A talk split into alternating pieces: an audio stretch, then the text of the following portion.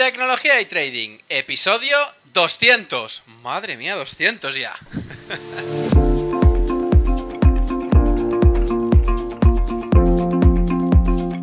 Muy buenos días a todos, bienvenidos un día más a este podcast y canal donde se trata todo lo relacionado con el trading financiero, la informática y por tanto la combinación de los dos, el fintech. Aquí tratamos de técnicas, algoritmia, estrategias, noticias y muchas cosas más. Por eso solo puedo deciros bienvenidos a Tecnología y Trading. Programa 200 en este viernes 5 de junio del 2020. Bueno, bueno, bueno. Programa número 200, se dice pronto. Estoy muy emocionado, contento. Eh, la verdad es que cuando empecé el podcast hace ya casi tres años no me lo esperaba llegar a, esta cifra y por fin poco a poco, paso a paso, he conseguido llegar. Pero bueno, la verdad es que os lo tengo que agradecer a todos vosotros, los que escucháis a otro lado, y, la constancia que, me dejáis comentarios, me gustas y, todo lo que os pido en el podcast. Y digo nos porque, como ya sabéis, ahora la mayoría de podcasts son con compañía y he agradecido que estoy de que puedan venir invitados y que yo pueda entrevistarlos programa tras programa. En este caso traigo a una persona que tiene muchísimo conocimiento y entenderéis el por qué digo esto de, de muchísimo conocimiento cuando haga las preguntas, seguro. Pero antes de empezar la entrevista, quería anunciaros unas novedades importantes. Como ya sabéis, desde hace unas semanas he puesto un link en, eh, a un blog que he empezado, que es mipropioretiro.com. Para mí este blog es totalmente diferente al de tecnología y trading, ya que a lo largo de los años he ido evolucionando mi manera de ver la inversión y ahora tengo una inversión más largoplacista y es por eso que intenté, intentaré agrupar allí todos los trucos, herramientas y conocimientos que estoy implementando para poder jubilarme antes de la edad determinada al que, al que el gobierno nos está obligando eh, a ello. ¿no? Para ello he creado varios apartados y como novedad estreno también un podcast. Este canal de podcast nuevo trata de entrevistas más cortas que, que, en este podcast actual, que estáis escuchando, y sobre todo está enfocado a las personas que siguen el movimiento FIRE, que trata de un movimiento donde se explica y se enfatiza todo lo relacionado con aquellas inversiones que te ayudan a poder llegar a tu libertad financiera y por ende poder jubilarte antes de lo que, como decía antes, otro lo estipule. Para ello repasaremos desde indexación pasiva hasta inversión alternativa, pasando por inversión inmobiliaria. Espero que os guste y si queréis saber más, eh, tenéis la web de referencia linkada en la web principal, ferrampe.com, o directamente en mi propio retiro.com. Por otro lado, quiero anunciar que voy a alargar más los espacios entre los episodios, y es que actualmente con la carga de trabajo y el otro canal, pues aunque me, me haga mucha ilusión eh, empezar los dos, eh, los dos proyectos y, mantenerlos como, como, hacía hasta ahora, pues me veo la obligación de, de, pasar a hacer un podcast por mes y poder así reducir el volumen de podcast anuales. Una pena también para mí, pero espero que así sirva para que el contenido siga siendo el esperado para todos en cuanto a calidad y sobre todo mantengamos el punto que hemos conseguido. Y nada más, sin más dilación, y recordaos la página web del podcast, que es ferrampe.com, como ya todo el mundo sabe, eh, y nada más el Twitter, que para aquellas personas que, que no me siguen, pues me pueden seguir en ferrampe.com, todo junto.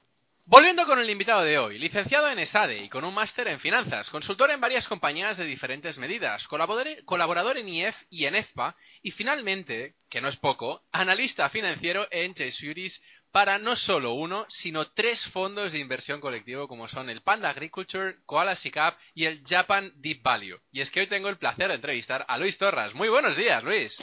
Muy buenos días, Ferran. Encantado de estar aquí contigo. Bueno, eh, gracias a ti por el tiempo que, has podido dedicar y, bueno, gracias por, por, buscarme esta horita o horita y media que, estaremos hablando de, finanzas y, y espero que, los dos nos los pasemos bien. Y, de hecho, bueno, eh, no nos hemos visto en persona, te lo he dicho y ya lo dije el otro día por teléfono, aunque, aunque vivimos relativamente cerca y, no hemos tenido la oportunidad de coincidir. Pero bueno, me gustaría preguntarte un montón de cosas eh, que no tengo apuntadas aquí y es que seguro que, que bueno que, que, ya tomaremos algún café o si no o si no otro podcast para, para poder acabar de, de, de cerrarlo. Uh -huh. Pero bueno, empezaré con el... la primera pregunta. Dime, dime antes de empezar. No, no, iba a decir, no, el, el, café presencial queda pendiente cuando, cuando nos liberen de la cuarentena, sin duda. ¿Eh? claro, claro. Bueno, eh, sobre todo, quería preguntar, al principio de todo y antes de empezar, eh, me gustaría saber, pues que nos hicieras un breve repaso sobre ti, sobre la, trayectoria, gran trayectoria profesional que tienes y sobre todo eh, el, saber, eh, pues, pues básicamente cómo has llegado a, ser analista financiero de, como digo, no, no, no, ni de uno ni de dos, sino de tres fondos como los que, como los que actualmente estás. Eh, bueno, pues como, te decía, muchas gracias por, por, por, la invitación y la presentación. Yo, a ver, a ver, mi trayectoria profesional dentro de lo que cabe, pues es relativamente corta y sencilla de explicar. Yo, como, como has dicho tú, me, me licencié, eh, soy licenciado y máster en Administración y Dirección de Empresas por, por ESADE, también el máster por la, por la Tsinghua University de, de Pekín. Eh, me gradué en, sí, es una, es una universidad china donde, donde cursé parte de mis estudios eh, en Pekín y luego con China pues he ido, he ido manteniendo el contacto. De hecho, tengo un libro escrito eh, en 2013 que es el, despertar de China, que es un poco la, mi tesis de final de carrera que le hice sobre, sobre las reformas económicas de Deng Xiaoping y los reformistas chinos a partir del año 78. Y luego, una vez me gradué en septiembre del, del 2007, un año justo antes de la, de la gran crisis financiera, estuve trabajando dos años y pico eh, en, como consultor estratégico en, en, una compañía que se llama Roland Berger, Strategy Consultants, eh, principalmente para la práctica de energía. Estuve trabajando en Estados Unidos, también en Portugal, también en, en Argelia y en Alemania. Luego estuve un año y pico en, en, en banca de inversión, en una boutique eh, que se llamaba eh, Atlas Capital Close Brothers, hoy es Montalbán Atlas Capital, que es una boutique de, de finanzas corporativas en temas de money, eh, restructuring y, y, finanzas corporativas. Y luego, antes de, de incorporarme al, equipo que lidera eh, Marga Rigasay, que es el gestor de los, de los tres fondos que mencionabas antes, estuve trabajando en, en una consultora del sector bancario que se llama Bluecap, con sede en Barcelona, aunque estuve un año y pico en Londres trabajando para el Santander y luego, y luego aquí de vuelta a Barcelona para CaixaBank y en todo lo que es temas de, de riesgo de crédito bancario, ¿vale? Todo lo que es eh, eh, temas de, del RAR, la rentabilidad ajustada al riesgo y, todo lo, digamos, la parte dentro del mundo financiero que compete a, a, la banca más, más tradicional. Y desde, y desde 2013, finales de 2013, que soy analista eh, eh, primero en Koala y Panda, que son los, los fondos que, que tenían más, más trayectoria. El Japan Deep Value es un fondo que, que sacamos en agosto de, del año 16.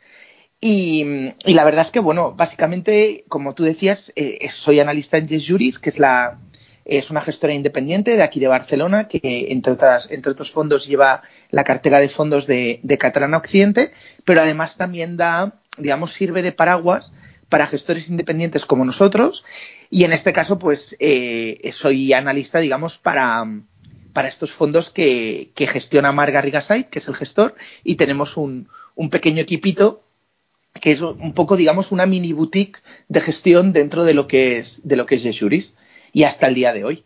Madre mía, madre mía. Casi nada, ¿eh?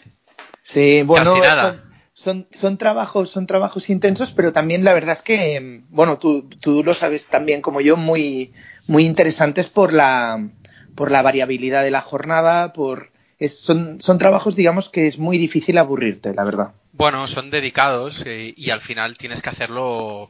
Yo creo que es más pasional que trabajo, ¿no? Entonces, es la única. Sí, sin duda, no, no, te ha de gustar muchísimo. Además, eh, yo creo que son trabajos como como cualquier profesión, la de analista financiero o gestor, eh, tiene una cosa muy bonita que es que como que, que, al final no nunca alcanzas ¿no? una maestría, siempre, siempre hay margen para hacerlo mejor, siempre hay cosas que aprender, libros que no te has leído, eh, experiencias que no has vivido, ¿no? Ahora, por ejemplo, con lo de la pandemia, eh, hace prácticamente, no sé si son hace tres semanas o cuatro semanas, que, que, Warren Buffett, antes de que, de que, nos, de que se consolidara el tema de la, de la cuarentena, que decía aquella frase de que si uno está en el mercado el tiempo suficiente, pues lo puedes llegar a ver eh, todo, ¿no? O prácticamente cualquier cosa.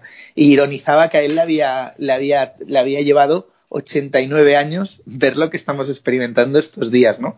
Con lo cual... El tema es que nadie, nadie puede prever nada y eso yo creo que es la... Sin duda. La, es lo mejor, creo que del mercado te puede, te puede enseñar, ¿no? Es decir, alguien que te diga, no, es que yo puedo predecir el 100% de los movimientos, yo primero siempre diría que no, te lo creas. y segundo, que, que, es que el, propio mercado, en el momento que, que entras, eh, pues tú puedes predecir que va a subir durante el 2020, pero nadie, yo creo que nadie de nosotros, al menos los que nos están escuchando, podía predecir que tendríamos un, inicio de año tan, tan movido, ¿no? Y, eso es que ni en los hmm. libros, ni en las pitonisas, ni... no, para nada, para, nada. Para nada, sí, sí. Bueno, eh, tengo muy claro que el guion de esta entrevista Luis, eh, puede variar bastante con respecto a lo que me he preparado, porque vamos a saltar de una pregunta a otra, creo yo. Me parece bien, me parece Pero voy a intentar ceñirme a ello a ver si puedo. Como, como el propio mercado, Ferran. Un poco orden, orden espontáneo. Me parece bien.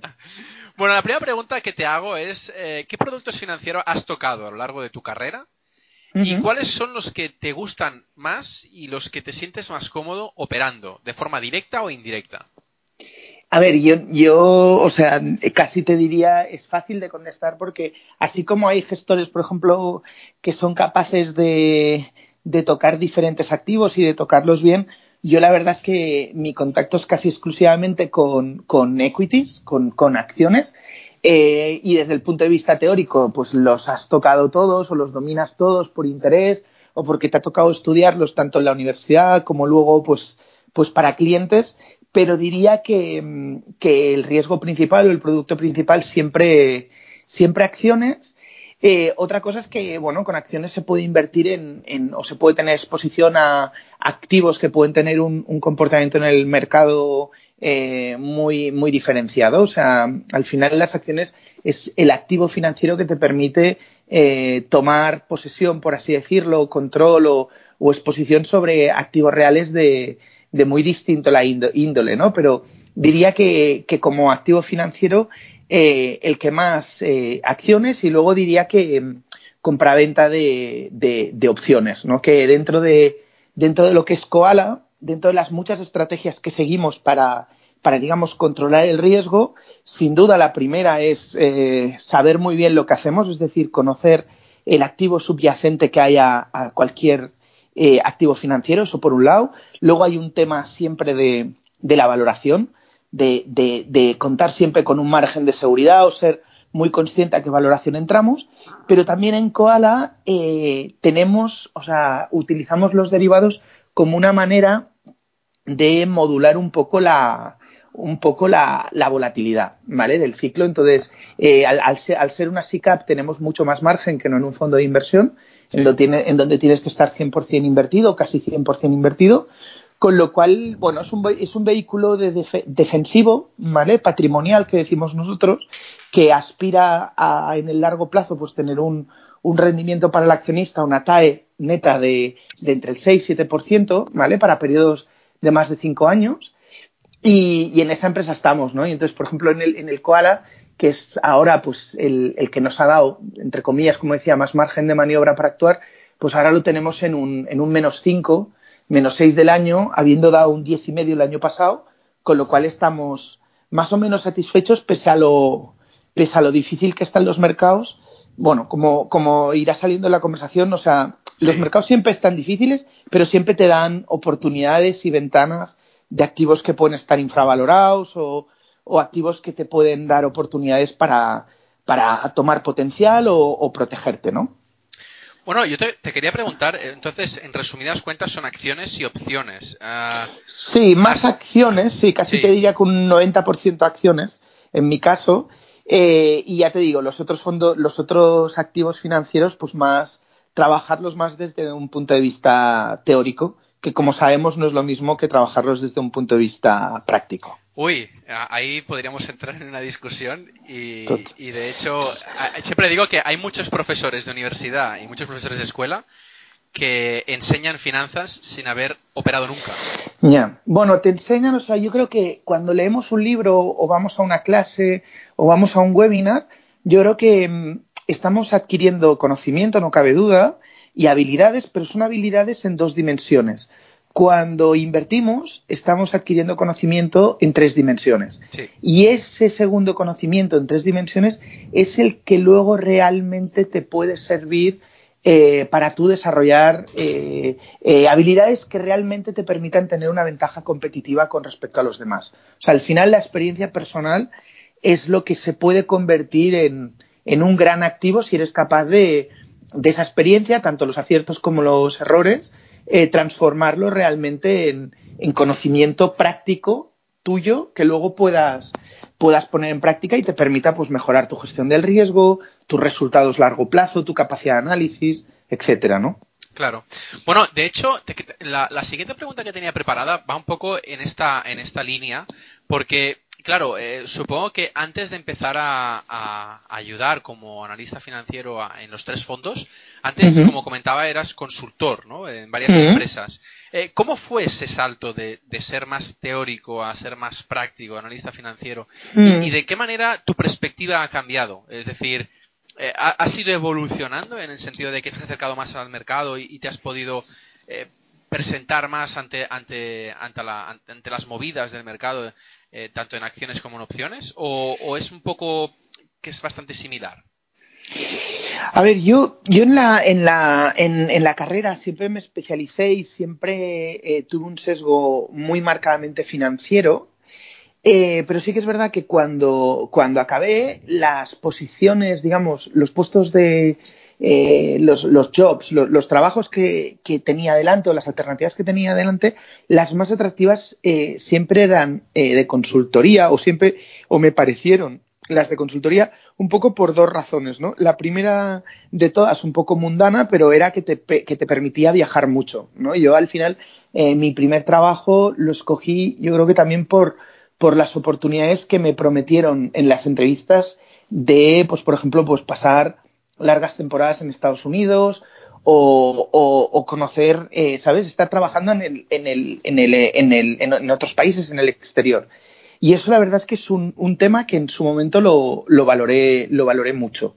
Y la verdad es que me sirvió mucho porque estuve casi un año trabajando cerca del área de Nueva York, eh, pude trabajar en Alemania, que fue una experiencia también muy buena, eh, luego en Portugal, también en Argelia, con lo cual Em, yo creo que fue una experiencia muy enriquecedora. Y el otro tema que valoré mucho es el, el tema de eh, ver varios sectores, ¿no? O sea, yo sí que es verdad que, que, el tema financiero me gustaba, pero oye, al final consideraba, yo creo que ya cuando yo me gradué, la carrera profesional y más ahora, bueno, pues cada vez se está alargando más, lógicamente, a medida de que se alarga la, la, la esperanza de vida y a medida de que, bueno, pues el sistema de pensiones va a dar para lo que deba dar, entonces vamos a tener unas, unas carreras profesionales largas, ¿no? Entonces, en aquel momento evalué esto, sí que es verdad que consultoría, pues, eh, a ver, tiene una cosa muy buena, que es que mm, te permite conocer las empresas por dentro y luego, pues, yo creo que estos, todos los conocimientos prácticos,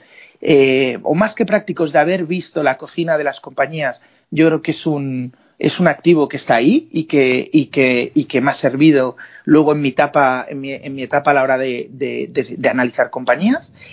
Pero es verdad que no, que son profesiones en donde no tienes skin in the game y al final, bueno, oye, pues eh, además hay muchas horas, estás de empleado, bueno, hay toda una serie de, circunstancias que yo creo que las convierten en, en, en buenas empresas digamos, schooling, ¿no? Yo me tomé, yo me tomé mi paso por Roland Berger, por Atlas Capital o, o por Blue Cap, un poco como quien continúa un poco su proceso de, de aprendizaje formal en medio de la universidad, pues, pues en, en, en, compañías de primer nivel, en donde estás rodeado de gente muy capaz y aprendes un poco tanto del, del busy eh, environment, que, que, ya te ayuda, que te pone un poco a prueba, sino también estás rodeado de gente, pues, oye, ambiciosa, capaz, que te obliga un poco a estar, estar tú también a la altura, ¿no?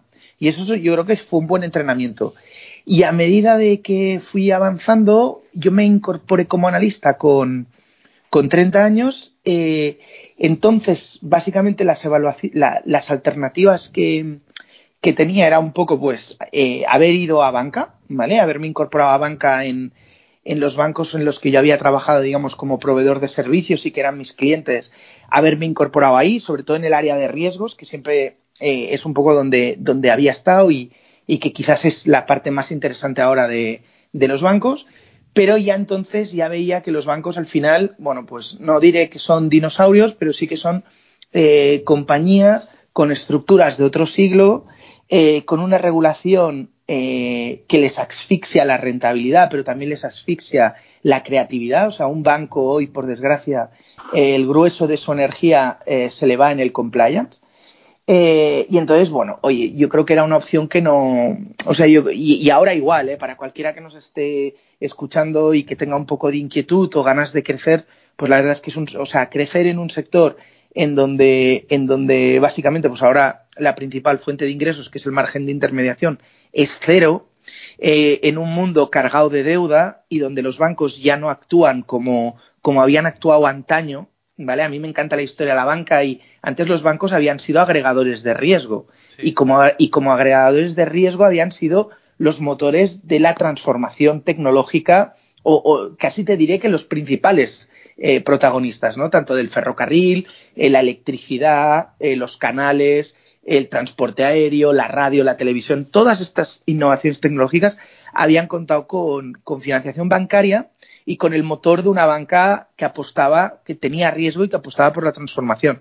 La última oleada de, de transformación digital y toda la era de la informática y, y, lo que ha venido después de la, de la crisis de 2008, pues todo se está financiando con, con, con capitales propios o con, o con private equity, ¿no?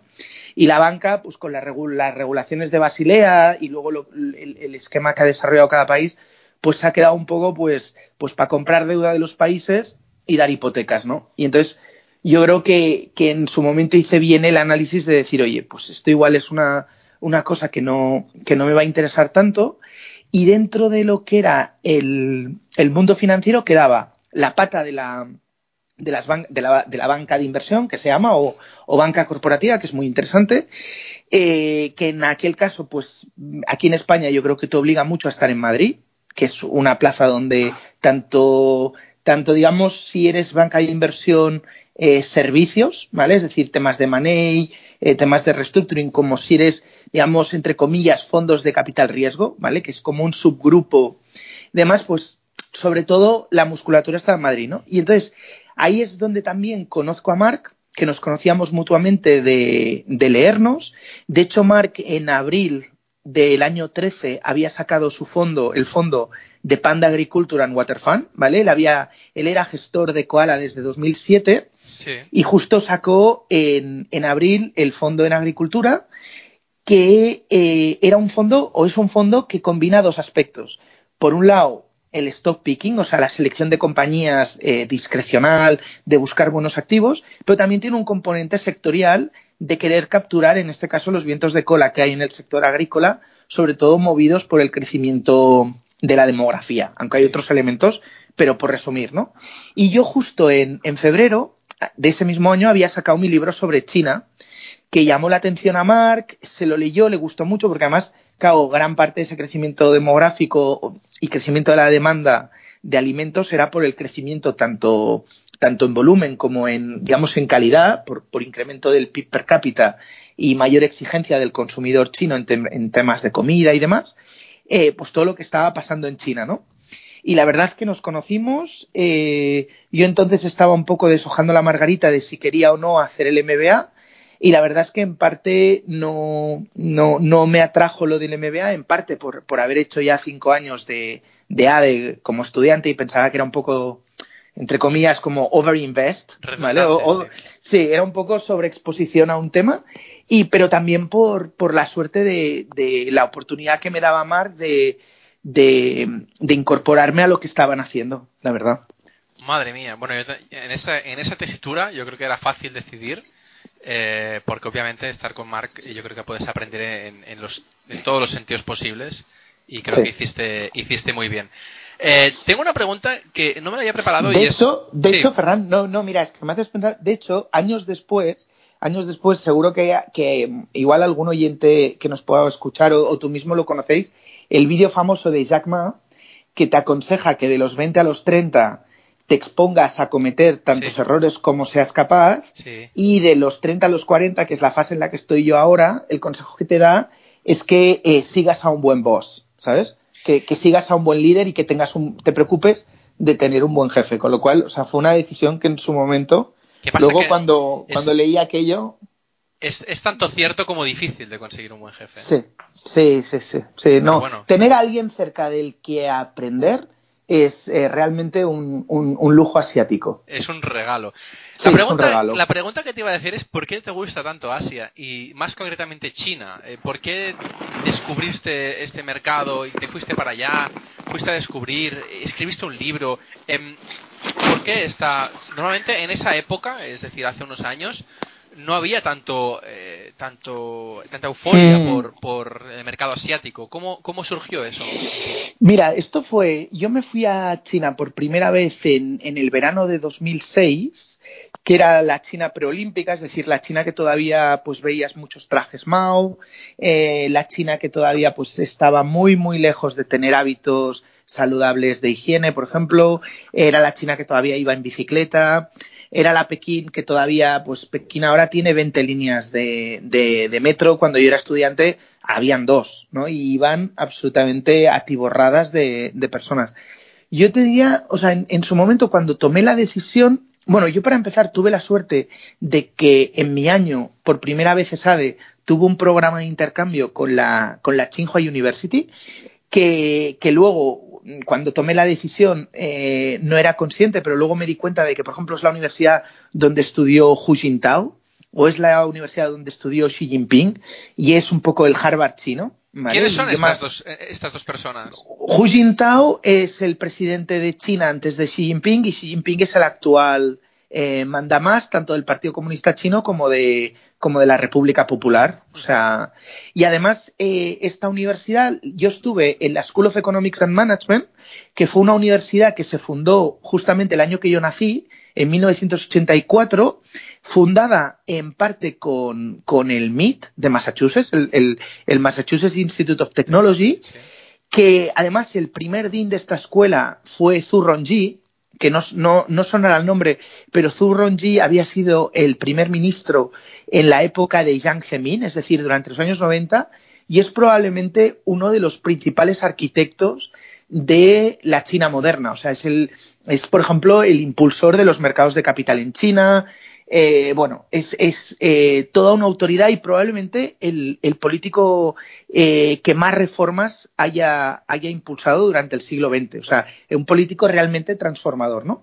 Qué poco conocido, ¿no? Fuera. Sí, Zurronji, de todas maneras, estamos hablando de. O sea, es como, no sé, como si en España estuvieras hablando de, de Felipe González o de José María Aznar, ¿eh? O sea, uno un, realmente, o sea, o, de Adolfo Suárez, ¿sabes? Uno realmente un, un, político súper, súper importante.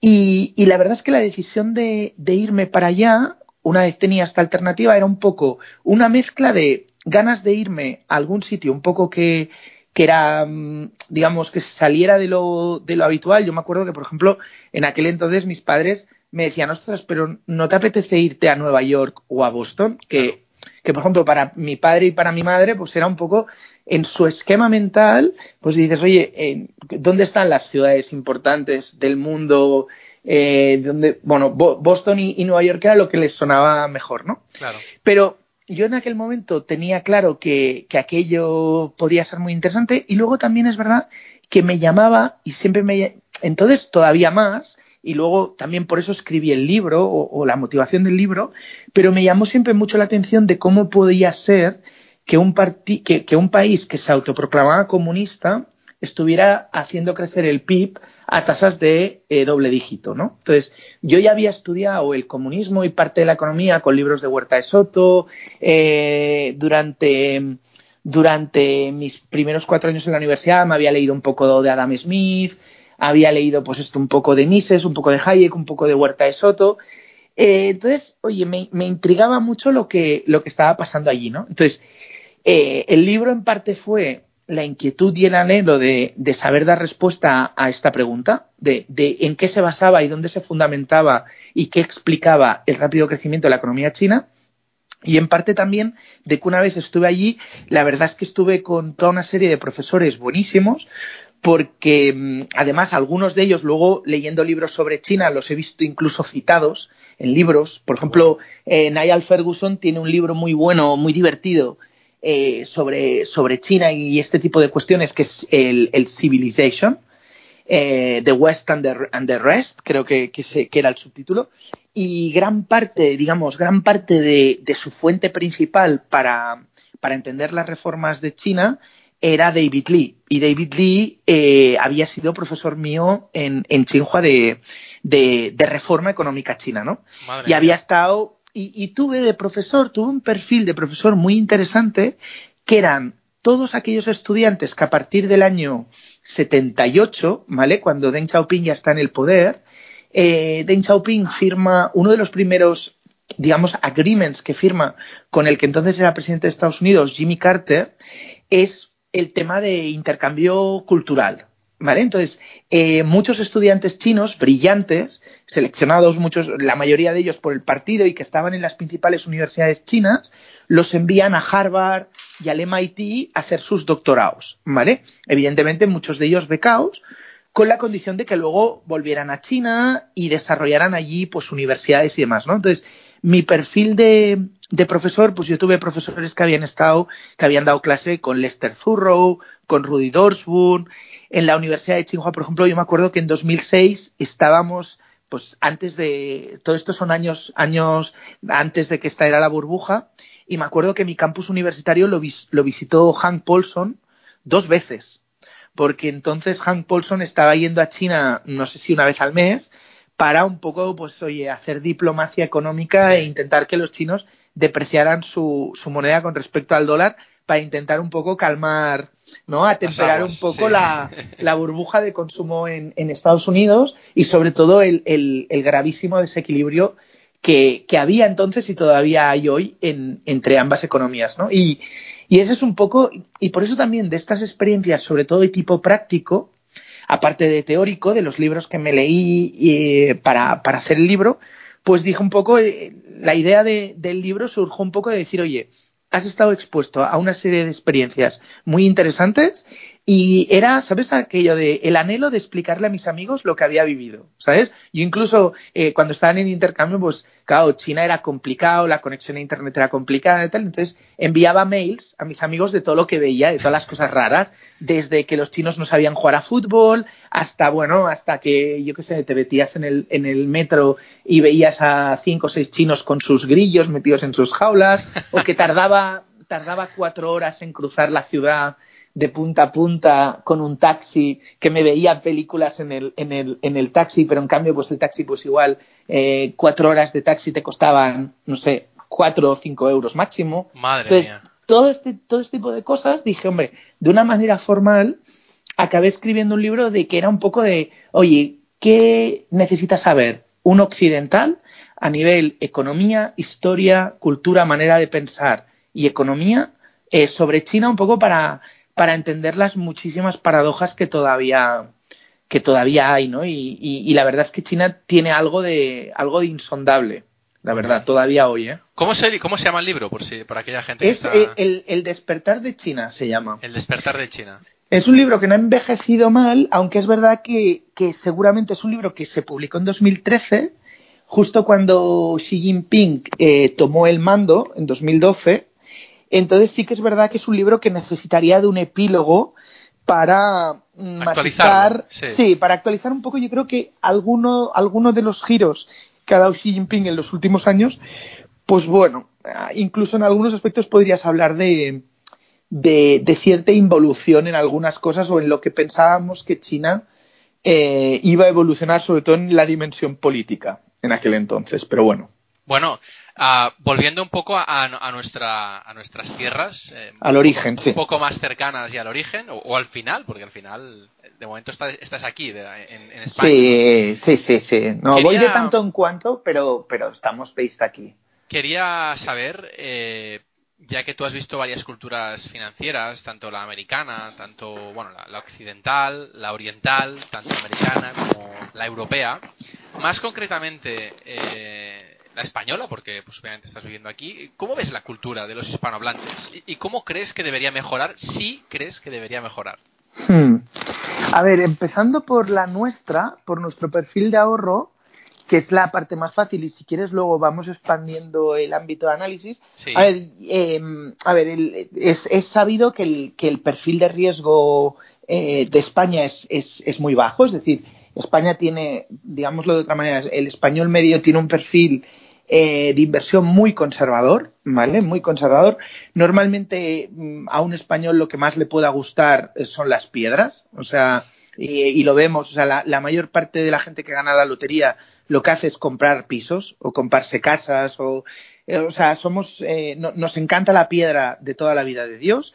Luego es verdad que hay un perfil de, de pasivo muy importante, de depósitos, o sea, eh, un perfil, digamos, muy conservador, ¿no? Al final, lo, lo, que decía, los tres, los tres productos financieros más usados en España son depósitos e imposiciones, cuentas a la vista, eh, seguros, seguros de vida y todo lo que es eh, inmobiliario, ¿vale? Con lo cual, y además, la poca bolsa que hay, que hay bolsa pero poca en, en relación a otros países, es una bolsa muy concentrada en valores nacionales, ¿vale?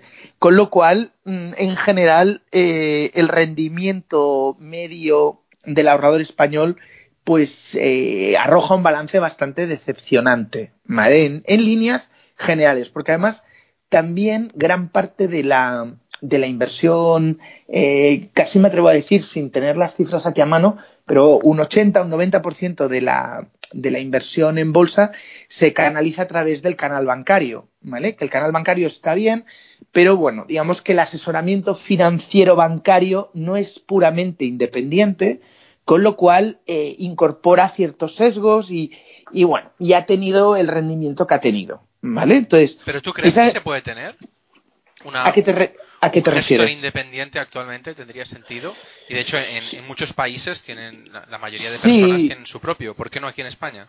Sí, no, a ver, yo creo, a ver, aquí en España, antes de, entrar en esta cuestión, a ver, sin duda, o sea, un, una, o sea el, tema de lo de contar con un asesor financiero independiente es, es, el único problema es que, uno, se necesita la información y la transparencia necesaria para que los clientes eh, puedan eh, tomar las decisiones que, consideren, eso por un lado, y luego también muchas veces eh, es un coste que se ha de reconocer, ¿no? Entonces, eh, muchas veces todo esto se oculta, vas al banco pensando que te van a dar asesoramiento financiero que no te cuesta nada porque ya eres cliente de ellos, entonces te lo dan, pero eso no es un, ¿sabes? No es un consejo financiero. Muchas veces el consejo financiero independiente pasa porque uno mismo tenga criterio. Entonces, desarrollar criterio pasa por, por ser capaz de, captar diferentes puntos de vista y uno formar una opinión ¿sabes? Con fundamento, ¿no? Entonces, y eso requiere esfuerzo. Y a veces lo que ha faltado es un poco, ha habido pereza por parte del inversor, ¿no? O sea, yo creo que muchas veces hay gente que se pasa, no sé, me invento, tres fines de semana, dedica tres fines de semana a visitar concesionarios, a mirarse los coches, se los mira por internet, habla con amigos, se mete en foros, los va a ver, hay gente que incluso los prueba y finalmente toma una decisión para una decisión de gasto que oscila entre los 20.000 y 30.000 euros, ¿vale? Y en cambio, tiene que invertir la misma cantidad de dinero en fondos de inversión, llega a su oficina bancaria, su gestor le ofrece el producto que toca ofrecer esa semana y dice, ok. Entonces, claro, si tú comparas el proceso de compra de un coche con el proceso de suscripción de un fondo de inversión, yo creo que tienes el 90%, me atrevo a decir, de la explicación de por qué muchos inversores tienen los rendimientos o los resultados que tienen. Si me permites y te, y te puedo parar, eh, sí. yo te diría que es por el, por el miedo infundado por entidades, eh, bancos, dile X, ¿vale? ¿Mm?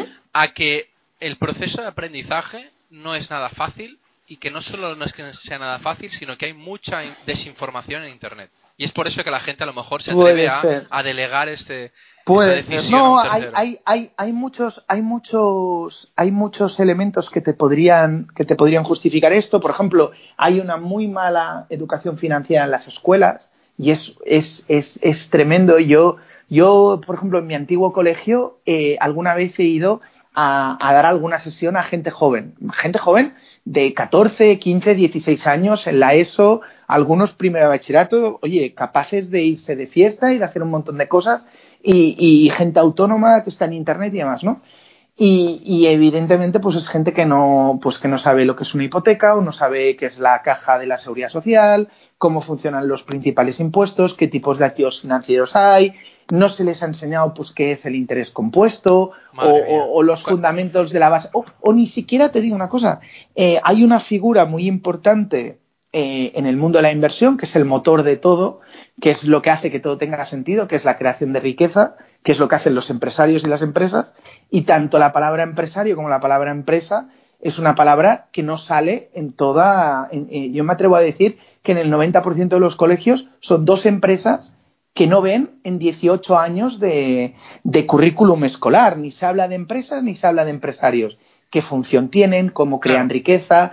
¿Qué quiere decir invertir el capital? ¿Qué quiere decir el riesgo? ¿Qué De significa hecho- poner tu patrimonio en riesgo y ponerlo a trabajar y dar empleo? Y entonces, si no se habla de estos temas, luego difícilmente se va a abordar el mundo de la inversión con un mínimo de, de racionalidad, ¿no? Claro, de hecho, Y una de luego las está la regulación al, al margen, ¿eh? Luego está el tema fiscal y, y que estoy, esto sería otro capítulo aparte, pero que Uf. también yo creo que hay que mencionarlo. Eh, la ley fiscal en España está hecha por los propietarios inmobiliarios desde hace ya dos siglos. O sea, eh, si nos vamos a finales del 18, ya la ley fiscal ya la hacen, la, la dictan los terratenientes. Entonces, nosotros tenemos un código fiscal que prima la tenencia de activos inmobiliarios y que además beneficia al, al gran inversor, no al pequeño inversor, ¿no? Claro. Y esto es un tema que no, que no hemos sabido, así como el mundo anglosajón, eh, el rule of law sí que aplica, es decir,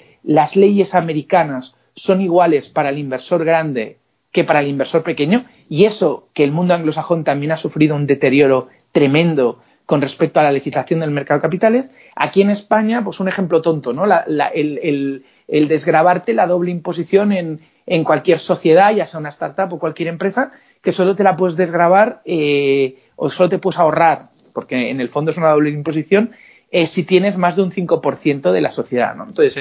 bueno, entonces siempre de, de, esto, siempre y en España, aparte de este sesgo hacia el, hacia el, hacia el gran capital, ya te digo que, históricamente arrastramos un sesgo muy fuerte hacia, digamos, lo que es la inversión en inmobiliario, no la inversión en bienes eh, muebles, que además, oye, te permite una cosa que no te permite el, el inmobiliario, que es internacionalizar la cartera, eh, diversificarlo sectorialmente, bueno, toda una serie de ventajas.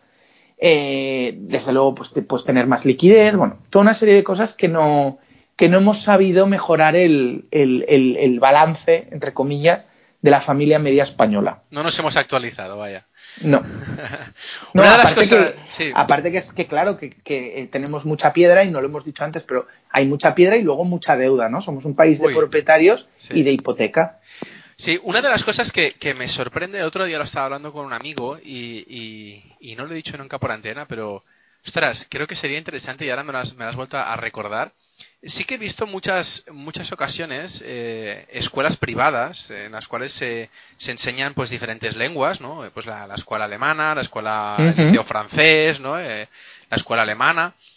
Eh, claro, un montón de escuelas que se dedican a, a la divulgación de diferentes idiomas, pero no ha habido ninguna que yo haya encontrado que, que se imparta o en, en pequeña proporción o en mediana o en grande proporción eh, temas relacionados con finanzas, temas relacionados con empresa, Mm. temas relacionados con algo más dedicado no solo a, a- a la lingüística, sino a los números y las finanzas, ¿no? Y es una de las cosas que, que no sé si está inventado, eh, pero a mí me gustaría ver cómo, cómo funcionaría eh, una, una serie de, de, de- de personas que salen ya preparadas desde un buen inicio en, en su, Hmm. en su vida en estos temas, obviamente sin, obvi- sin obviar eh, que también tienen que aprender lo, lo básico, ¿no? Pero No, claro, sin- es sin que duda. si, si tú si tú desde pequeño entiendes el poder del poder co- del, del, del interés compuesto, Hmm. cuanto antes empieces, es que Hay, es que hay al- es- empiezan a haber algunas iniciativas, por ejemplo, sin, sin colar la falca publicitaria, ¿no? Pero, por ejemplo, en el IEF, eh, desde el año pasado, eh, que yo mismo y, con otra gente decidimos, por ejemplo, hacer una, una, escuela de verano, ¿vale? Una summer school en donde, pues, eh, de manera gratuita eh, se da una semana entera de clases de introducción a los mercados, introducción a la bolsa, introducción a la renta variable, renta fija. Hacemos un poco de macro, un poco de política monetaria y eh, luego el último día pues tienen que presentar un caso, ¿vale? E incluso hacemos una sesión de biblioteca y de leer el Financial Times todos juntos, ¿vale? Con eh, chicos y chicas jóvenes que están o en segundo o primero de bachillerato o en primero o segundo de carrera, ¿vale? Y este año, este año lo vamos a volver a hacer en el IEF. Eh, también desde el IEF, por ejemplo, hay un programa que es notable y por decirlo también, por decir también las excepciones, que es EFEC, que es eh, eh, Educación Financiera en las Escuelas de Cataluña, que es un programa que trata de movilizar voluntarios para no sé si es en cerca de 400 o 600 eh, escuelas de toda Cataluña, pues, oye, al menos una vez al año, pues tener una sesión, ¿sabes? Como cuando en el colegio te venían a hacer una, yo qué sé, una sesión sobre, sobre educación sexual, que está muy bien, pues que te vengan a hacer también una sesión sobre educación financiera, ¿no? Madre mía, eso me, parece, fascinante. Y, Sí, bueno, y luego están iniciativas como la tuya. Yo creo que todos estos podcasts eh, y todo este tipo de iniciativas es educación financiera en mayúsculas y es poner al servicio de gente, oye, pues eh, eh, acceso a información para que cada uno un poco vaya haciendo su, su propio proceso de, aprendizaje, ¿no? También pensaba en Value School desde Madrid, que es una iniciativa espectacular, pero espectacular, de que cada semana están generando contenidos de muchísimo valor, y además muy transversal. Eh, lo que decía tú mismo con tus podcasts y otras iniciativas similares que están saliendo. Entonces, yo creo que también la gente, eh, yo creo que, yo creo que nos estamos empezando a dar cuenta de dos cosas eh, una, el, tema de la inflación, ¿vale? Que yo creo que eh, nos estamos dando cuenta por la vía, digamos, por una vía indirecta, que es que la gente está viendo como eh, ya no existen las cuentas remuneradas, la renta fija no da nada, el dinero no da nada, pero en cambio, oye, la carrera del taxi cada día es más cara, la, la Coca-Cola en el bar cada día nos la cobran más cara, la entrada del cine cada vez es más cara, los pisos cada vez son más caros. Con lo cual, oye, aunque el gobierno nos diga que la inflación es el 1%, todo el mundo sabe que el coste de la vida no para de crecer y va a seguir así mientras tengamos esta deuda impagable que exige que los bancos centrales no paren de imprimir billetes, pues oye, no, no queda otro remedio, ¿no?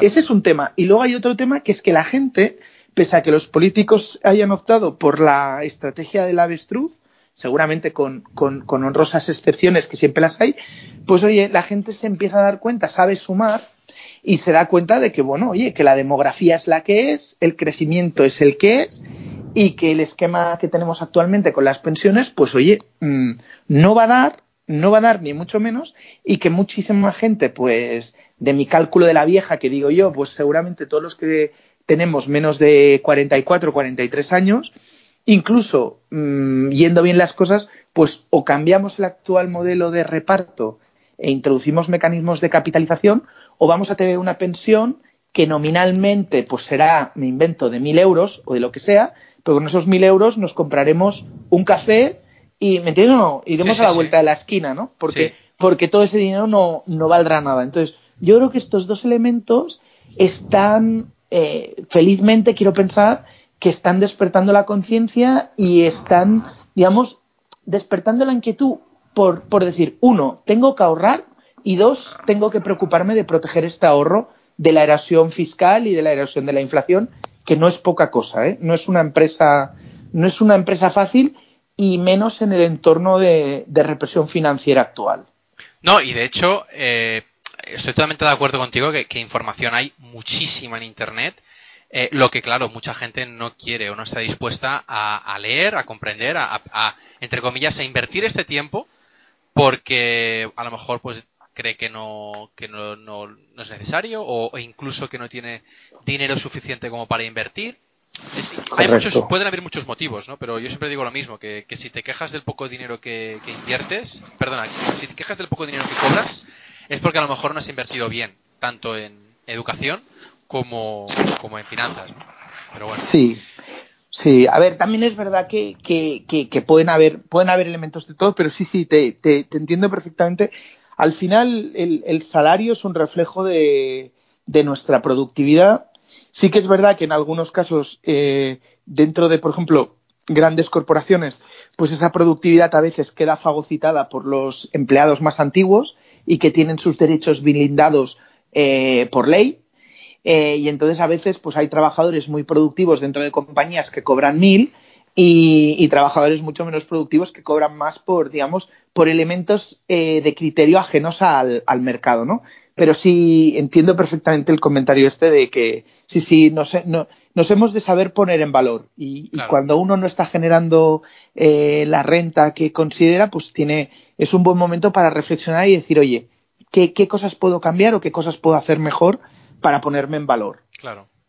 Bueno, eh, pasando a un terreno más eh, concreto, como son los fondos en los que trabajas como analista, eh, me gustaría saber en qué te basas para poder valorar que una empresa o una acción es, es pues suficientemente importante o, necesita, ves la necesidad de, decir, oye, esta es interesante, tenemos que empezar a investigarla. segunda fase, decir, oye, la tenemos que incorporar en el portfolio. Y tercera fase, oye, eh, una vez incorporado, eh, hemos visto que su evolución no es tan buena, la sacamos. En estas tres fases, eh, ¿en qué te fijas? A ver, nosotros, yo te diría, yo creo que tenemos un, un proceso bastante, bastante afinado, bastante afinado con respecto a lo que es la, la selección de compañías. En los tres fondos es similar, es similar, solo que evidentemente, pues el universo de compañías objetivo pues te cambia, ¿vale? En Japan Deep Value son las small y medium caps japonesas, en el tema de Panda es todo lo que son compañías relacionadas con el sector agrícola y del agua y en Koala pues es un poco el, universo total de compañías, ¿no? Pero yo, yo creo que podríamos identificar eh, tres, tres grandes procesos para la selección. Eh, en el equipo hemos desarrollado lo que nosotros llamamos una ficha de valoración, ¿vale? En donde nos permite, pues a través de las fuentes típicas de información, Faxet, eh, Bloomberg, en este caso Faxet, eh, filtrar lo que son los financials de la compañía, eh, resumirlos en, en, una ficha en donde tenemos las principales métricas de valoración, rentabilidad y de, y de generación de flujo de caja. Y te diría que hay tres grandes cosas o tres grandes indicadores que, que para nosotros son como lo que nos marca o lo que nos puede indicar que una compañía nos puede interesar, ¿no? Disculpa un segundo. ¿Esta ficha, la, ese proceso es manual o es automático en gran automático, automático. Esta parte es automático. La verdad es que es una ficha que hemos ido afinando durante los últimos ocho años y que nos permite, introduciendo el ticker de cualquier activo cotizado en el mundo, pues, oye, filtrar toda la información financiera que a nosotros nos interesa eh, la verdad es que es una ficha muy completa, pero eh, en un one pager y tener un poco la evolución de últimos cinco años, últimos tres y, último reporte, último dato reportado, ¿no? Pero, que es un, software que, has creado, que habéis creado no, No, no, no, no, es toda esa información que, que te da Faxet eh, se integra en, una hoja de cálculo que ya tenemos preparada, en un Excel que ya ah, tenemos preparado. Entonces, para, para conseguir el ticker tenéis que ir uno a uno introduciéndolo. ¿No tenéis una herramienta para filtrar ya tickers? Bueno, a ver, nosotros, a ver, en, en Faxet, por ejemplo, no sé si alguien está familiarizado con Faxet, pero te, te permite hacer lo que quieras, pero sí que es verdad que, por ejemplo, tú puedes tener listados, ¿vale? Tú puedes poner, eh, bueno, pues hacer un screening de decir, oye, ¿qué tipo de compañía estoy buscando? Que tenga una rentabilidad eh, del capital invertido de más del 15%, me invento. Eh, que tenga, pues que tenga crecimiento en ventas y esto sí, sí, sin duda. Pero es verdad que nosotros, para, para lo que es un primer análisis, nos gusta sacar las fichas. Vale. Es verdad que las ideas también las puedes sacar de, de, mil sitios, que podemos comentar luego, pero básicamente en esa ficha yo te diría que hay tres elementos importantes. Eh, por un lado, el ROIC, que es la medida que nosotros eh, tenemos como, como anchor o como pilar para, para temas de, de, la rentabilidad del activo. Eh, luego hay todo el tema de, de balance, ¿vale? De ver que es una compañía pues que, que no tenga ningún exceso de deuda. ¿Vale? Así a priori. Y luego te diría conjuntamente eh, la generación de caja, ¿vale? Que nosotros trabajamos tanto con el, con, con, el flujo de caja libre, el free cash flow, como el, el, flujo de caja libre teórico, ¿vale? Ajustando la amortización un poco para asegurar que la compañía, pues no, ¿sabes? O sea, que hacemos un análisis lo más, lo más, eh, no sé cómo decirlo, lo más ajustado posible y, el, y, la, y la valoración. Que para nosotros la valoración es el enterprise value ajustado, sobre todo teniendo en cuenta no solo la deuda bancaria, sino todo lo que son leasings, eh, compromisos con minoritarios, eh, stock options que puedan haber, eh, compromisos de dividendo, temas de fondo de pensión, que es muy típico tanto en Japón como, como en Estados Unidos, es decir, compromisos de pensiones que haya adquirido la compañía con sus trabajadores y que no tenga el, funding ya provisionado. Entonces, todo eso nos da el enterprise eh, ajustado, que es un poco lo que tú te quedas, ¿vale? El, valor de los activos que hay ahí, y lo relacionamos con el, con el flujo de caja libre, ¿vale? El free cash flow. Y ese es un poco el, el ratio de valoración con el que solemos trabajar. ¿Vale? Y ese es un, poco el, primer punto, el, tema de la ficha, lo que llamamos la ficha de valoración. Luego te diría que hay un segundo elemento que si esto más o menos, tanto a nivel de valoración, a nivel de generación de flujo de caja, como a nivel de ROIC, eh, digamos que son en, los tres ámbitos, nos gusta y vemos que, oye, eh, que es una compañía que puede ser interesante. Tenemos otro, otro Excel que también se alimenta de los datos de Faxet, que es un poco el cuadro financiero. Y por cuadro financiero me refiero a la evolución de todas las métricas que nos podamos imaginar, tanto de la cuenta de pérdidas y ganancias como en el balance, como en el, en el, free, en el cash flow statement, eh, a 20 años. ¿vale? Entonces, de ahí no solo sacamos pues el PNL y el balance y el, y el flujo de caja libre de los últimos 20 años, sino que también tenemos graficadas pues cómo está creciendo la compañía a nivel de ventas, cómo está creciendo a nivel de márgenes, eh, qué hace con el flujo de caja que tiene, eh, cómo evoluciona el CAPEX, cómo evoluciona el working capital, si repaga deuda, si no repaga deuda. Eh, entonces ahí hacemos ya un poco un screening y un análisis cuantitativo más, más en detalle, ¿vale?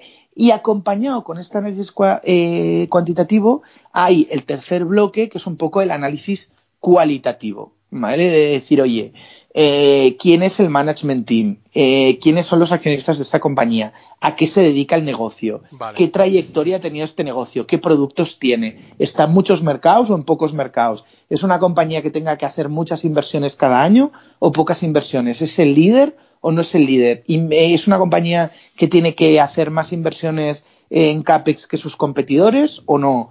¿Cómo son las cuotas de mercados? Eh, si son negocios rentables o no son rentables. Todo este tipo de, de, de consideraciones que al final también son, o sea, igual te pueden ocupar más o menos tiempo, pero que son igualmente determinantes para ver si una, si una acción puede o no ser una, una buena alternativa de inversión, ¿no? y luego finalmente tomar la decisión. Bueno, que, con tanto análisis yo creo que ya eh, vas con la decisión bastante bien, to bien tomada, ¿no? Es decir, sí, no, nosotros tenemos, sí, nosotros tenemos una manera de trabajar que es que al final, o sea, cuando, cuando tú tienes todos estos inputs, pues lo, lo volcamos todo en un informe de valoración, ¿vale? De, de 20, 30 páginas, la, las que necesitemos, y, y, muchas veces, a veces, pues alguien del equipo que haya analizado esta compañía presenta a la compañía a los demás, ¿no? Como un poco, como un poco de intercambiar ideas. Sí que es verdad, el gestor, en este caso Mark, siempre eh, va a tener la última palabra y además es un poco quien, quien bueno, sobre quien va a recaer eh, en último término la, la responsabilidad, pero, claro. pero sí que es verdad, esto por ejemplo, inversores como Ray Dalio, en Principals, lo, des lo describe muy bien, ¿no? De, de decir, de que en, si tú quieres que aflore el mejor conocimiento posible y el conocimiento tú sabes que está disperso, pues tienes que saber generar ambientes en donde la gente pueda eh, se pueda discutir de estos temas de manera muy eficaz y muy eficiente, de manera rápida, en donde se pueda argumentar. Y, y, de, y desde luego, lo más importante de todos es que en un equipo gestor, yo creo que es muy importante que, que se comparta ADN inversor, es decir, ADN inversor me refiero a que todos tengamos una filosofía de cómo aproximar los mercados financieros igual, ¿vale? En este caso, pues, oye, nosotros sabemos que a la bolsa uno no va a hacerse millonario, va a proteger el capital. a la bolsa hay que ir largo plazo. Eh, es importante la calidad de los activos. Es importante entender que la valoración te determina el, el, nivel de riesgo que asumes. Eh, lo que decíamos antes, siempre lo que desconocemos es va a ser eh, infinitamente superior a lo que podamos conocer. O sea, todo este tipo de cuestiones es importante que sean comunes, ¿no? Para que, para que todo, para que todo fluya. Y el otro elemento es que, digamos, a nivel cuantitativo pues haya una base común también, ¿no? De, entender de, oye, nuestra filosofía de inversión a la hora de valorar compañías se traduce pues en el Enterprise Value Free Cash Flow, en medir la rentabilidad con el ROIC y en entender muy bien que es importante pues eh, meter compañías que no tengan excesos de deuda, por ejemplo, y que tengan pues digamos eh, una generación de caja lo más lo más predecible posible, entre comillas, dentro de lo de lo humanamente posible, ¿no? Y de los rangos en los que te permite invertir el mercado. Claro. Bueno, eh, te quería preguntar, eh, una vez seleccionado los, o sea, me has dicho cómo introducir, pero no me has dicho cómo desinvertir. Y aprovecho la pregunta para, para preguntarte de qué manera eh, decidís el asset allocation, es decir, la cantidad con la que entráis en cada posición. A ver, con respecto a esta segunda pregunta, la verdad es que nosotros somos muy, muy prudentes y yo personalmente yo pienso que la métrica más perfecta que hay para medir el riesgo es la exposición, ¿vale? Con lo cual cualquiera que se asome a, a Koala, pues oye, difícilmente tendremos una posición en una compañía que sea superior al, al 4%, me atrevo a decir, o, o, al 5%, ¿vale? Sobre todo porque al final el mercado, gracias a Dios, te da muchísimas alternativas en la que poder hacer una, una, una, una alocación de capital y, y, en este sentido, oye, nos gusta siempre tener o no tener demasiada exposición a un solo valor porque siempre puedes, o sea, el, siempre puedes, siempre puedes, siempre hay margen para, para el error, ¿no? O sea, sabemos por aquella frase de Soros de que eh, cuando uno trabaja con sistemas complejos, como son los mercados financieros o como lo es cualquier compañía, por mucho que lo intentamos hacer lo más simple posible, el margen para el error siempre es alto, ¿no? Entonces, eso por un lado. Y luego, contestando a la otra pregunta, por ejemplo, nosotros que hemos hecho, Mark eh, Garrigasait sobre todo, que ha hecho muchísimas presentaciones del Japan Deep Value, por ejemplo, que es un, un fondo que, que, que, ha tenido pues, su protagonismo y, su recorrido y que la gente pregunta mucho por él y ha hecho varios webinars. Muchas veces yo creo que hará, solo que como el tiempo pasó tan rápido, igual me, me parece que ha pasado que, que ha pasado 10 años y, no, y fue hace 18 meses o por ahí, que en una de las presentaciones precisamente abordábamos eh, este tema, ¿no? Comparando dos compañías que ahora no recuerdo, creo que eh, una era Agrocaneso seguro y la otra ahora no lo recuerdo. Bueno, la cuestión es que comparábamos dos compañías que en el mismo ejercicio eh, 2017 se habían revalorizado enormemente, ¿vale? Enormemente. Una la habíamos vendido y otra no, ¿vale? Entonces, en la explicación eh, lo que decíamos es, oye, y además, mm, cuando hablo de revalorización fuerte, igual me refiero a, a, un, a un 50% en el año, ¿no?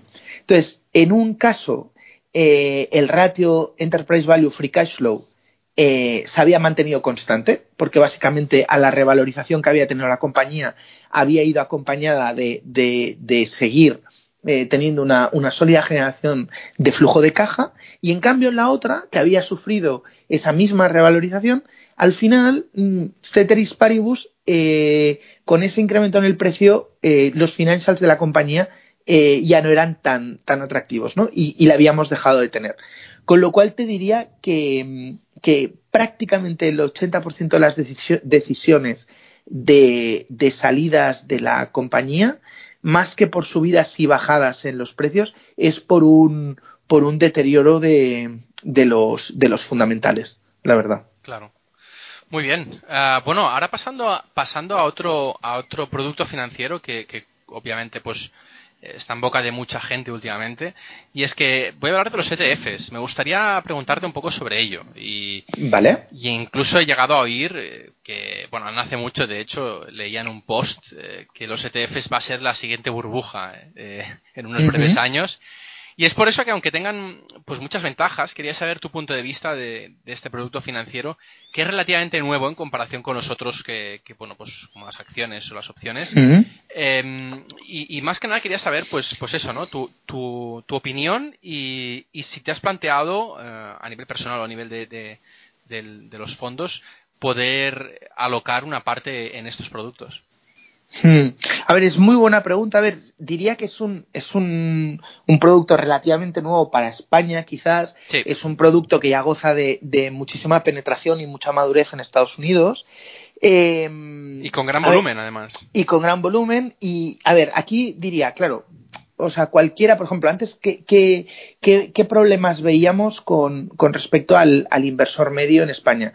Decíamos, oye, es un inversor que tiene muy poca, muy poca exposición a, a bolsa, encima la que tiene es, muy, es mucha bolsa nacional y muchas veces eh, tiene un, un asesoramiento financiero que es malo y caro. ¿vale? Malo no por mala calidad, sino malo por no independiente y muy caro. No daremos nombres, pero hay una parte de un asesoramiento y un tipo de productos en el mercado que son muy caros. Entonces, bueno, dices, eh, a priori, mm, bueno, pues el que un producto sea muy, muy barato y que te dé exposición a grandes cestas de activos, ¿vale? Con ETF te permite entrar en un mercado y, y entrar en una cesta de activos eh, indiscriminada dentro de, dentro de ese target, pues hombre, para mucha gente que parte de una situación muy mala, pues es una opción perfectamente válida, ¿no? El, único problema es que, claro, aquí lo que decíamos antes, ¿no? Muchas veces parte del el mal rendimiento que han tenido los,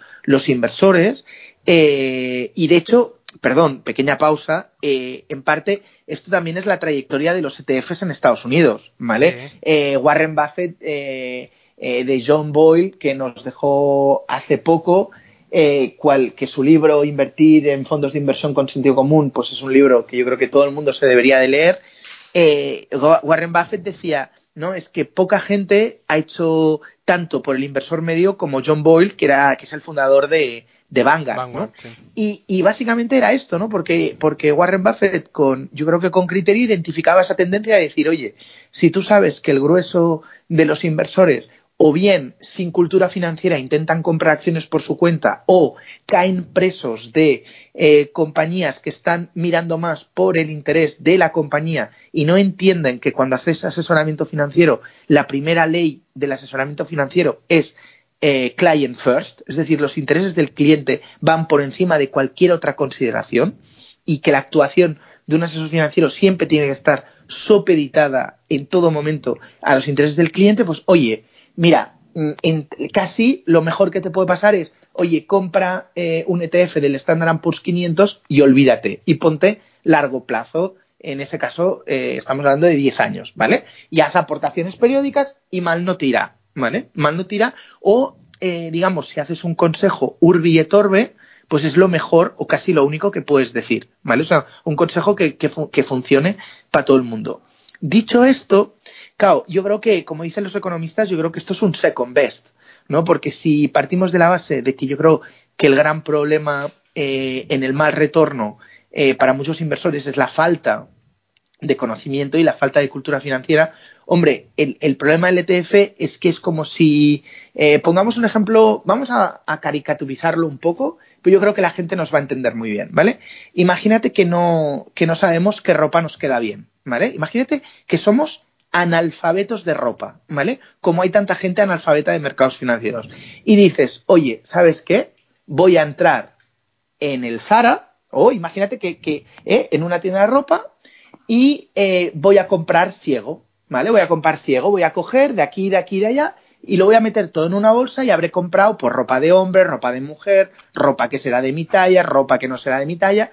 Pero bueno, claro, si yo soy un analfabeto de ropa y resulta que la alternativa que tengo es meter toda esta ropa, o sea, quedarme este saco de ropa, que igual algo me servirá, o entrar ciego, imagínate que soy un hombre, ¿vale? Y que me gusta vestir elegante y que me gusta vestir formal y con corbata, y resulta que va y me meto en un mm, Zara de mujer o en un Bershka. Bueno, vale, pues versus a una pérdida patrimonial, el estar invertido en un ETF que te da exposición a todo, pues claro, entre estos dos escenarios puedo entender que el ETF tiene mucho atractivo, ¿no? Pero hombre, yo creo que a medida de que uno va desarrollando conocimiento y sabe qué tipo de ropa le queda bien, oye, sabe dónde irla a buscar. Evidentemente que a veces cuesta, hay que irla a buscar, hay que ir a varias tiendas, hay que probarse ropa, hay, que, hay, un, hay un proceso de prueba y error, pero bueno, pero luego vamos a ir mucho más elegantes que no comprando, no sé si me explico, comprando ropa a saco, ¿no? Entonces, yo creo que los ETFs tienen su, su razón de ser, yo creo que la clave está en invertir de forma consciente, saber cuándo, por ejemplo, oye, yo tengo una cartera y estoy haciendo gestión macro y necesito exposición o beta al mercado americano. Oye, pues me cojo el Standard Poor's 500, eh, barato, eh, fácil, pero sé cuándo entro y cuándo salgo y sé qué papel y qué rol me tiene ese ETF concreto eh, para la estrategia que yo estoy haciendo. O, por ejemplo, veo que los mercados de capitales están todos muy caros y que Turquía se ha pegado un patacazo y que encima la lira se ha depreciado. Hombre, pues el ETF me permite entrar en la bolsa turca, me estoy dos, tres meses, aprovecho el rebote técnico que pueda tener tanto la lira, eh, ¿me entiendes o no? Sí, sí, sí, y saco ahí una oportunidad, ¿no? Entonces, si eso lo haces de forma consciente, es perfecto. Eh, ¿Qué problemas le veo yo a, lo de los ETFs? Yo le vería o haría dos comentarios. Uno, que yo creo que muchas veces las estadísticas que se están dando con respecto a este tipo de productos están, o sea, son engañosas. Es decir, esto de que es que eh, tan solo un 3% o un 8% de los fondos baten al mercado, que es el ETF. Bueno, es que el problema es que hay muchos fondos y muchos fondos que son muy malos. Eh, son muy malos o que tienen eh, intereses viciados porque, por ejemplo, pues todos los fondos de la banca pues muchos fondos de la banca pues eh, les interesa pues comprar acciones de bancos o, tienen unas carteras con un sesgo nacional muy alto. Bueno, fenomenal, hay un montón de fondos, pero si uno compara los fondos buenos con el mercado, eso es otra cosa, ¿vale? Ese es un tema. Luego también hay el tema del precio, ¿no? De decir, no, es que son más baratos. Bueno, uno tiene que comparar, como nos decían en el cole, peras con peras, manzanas con manzanas. Yo, por ejemplo, yo estoy muy... A mí me pasa muchas veces que tengo amigos que invierten en ETF, pero en cambio me están llamando cada dos minutos para pedirme consejo. Y de si han de entrar, no han de entrar. O sea, en el fondo están teniendo, digamos, un coste gratuito del asesoramiento financiero que también va a veces en la comisión de los, de los fondos, que efectivamente una comisión, eh, comisiones X, no, tampoco quiero entrar en polémicas, pero efectivamente hay muchísimos fondos de gestión activa que tienen unas comisiones que pueden ser eh, caras o abusivas, ¿no? Pero quiero decirte que ahí también hay que entender, eh, bueno, como en todos los productos, uno tiene que saber qué paga y para qué servicio, ¿vale? y luego hay otro tema, un último tema, he dicho dos, pero, pero eran tres, perdón, que es el tema de que a veces también eh, relacionado con el tema de cómo se presentan los, los resultados, muchas veces se da el rendimiento y se explica el rendimiento del fondo, pero no se explica el rendimiento para el inversor. ¿vale? Yo siempre pongo el ejemplo del fondo Magellan de Peter Lynch. El fondo Magellan de Peter Lynch, que todos sabemos que estuvo dando eh, una rentabilidad, creo que fue entre el 77 y el 91 de, lo estoy diciendo de memoria, ¿eh? del 29% anualizado, ¿vale? Pero claro, con una volatilidad eh, que fue un sin Dios, eh, de tal manera que luego Peter Lynch, cuando hace los cálculos y analiza los temas, pues prácticamente la mitad de los clientes habían perdido dinero, con un fondo que había estado dando un 29% analizado. Con lo cual, volvemos a lo de antes. El rendimiento y los buenos resultados para el inversor, como ya identificó Benjamin Graham en el año 34 están dentro de uno mismo. Es el control emocional, es el conocer y el hacer el esfuerzo intelectual porque se está invirtiendo y no tanto a veces, ¿sabes? El, no, no, es que yo como me pongo en, eh, en, un ETF ya voy a sacar rentabilidad, ¿sabes? Casi como por arte de magia, ¿no?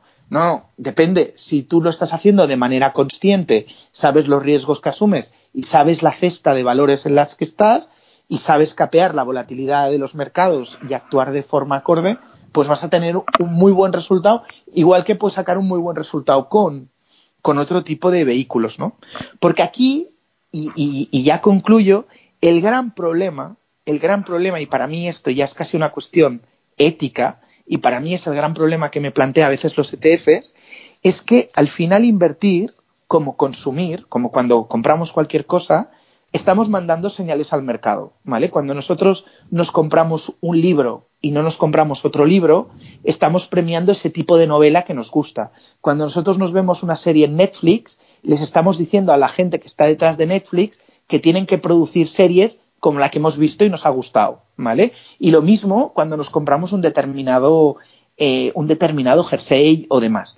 Pero no solo eso, sino que también con nuestras decisiones de compra estamos premiando el comportamiento de ciertas compañías, ¿vale? Y esto es una cosa que cada vez estamos viendo más. Cada vez la gente, por ejemplo, la comida, pues ciertas compañías que ponen pues muchos colorantes o mucha química o mucho procesado, pues son compañías que ahora pues la gente no está dispuesta a pagar tanto por este tipo de, de, comida. En cambio, cuando un tomate o una fruta pues es ecológica y está bien trabajada y tal, pues el precio es mayor. ¿Por qué? Porque la demanda también es mayor, ¿no? Entonces, Claro. esto y además también incluso hay un tema de valores. Hay gente que ya ciertas compañías no le apetece consumir y, que en cambio se siente más cómodo consumiendo productos de otras marcas. Entonces, en el mundo de la inversión, esto es todavía más importante, ¿vale? Porque al final, nuestro ahorro, cuando lo ponemos a trabajar, el sistema capitalista se basa en la propiedad y en que esa propiedad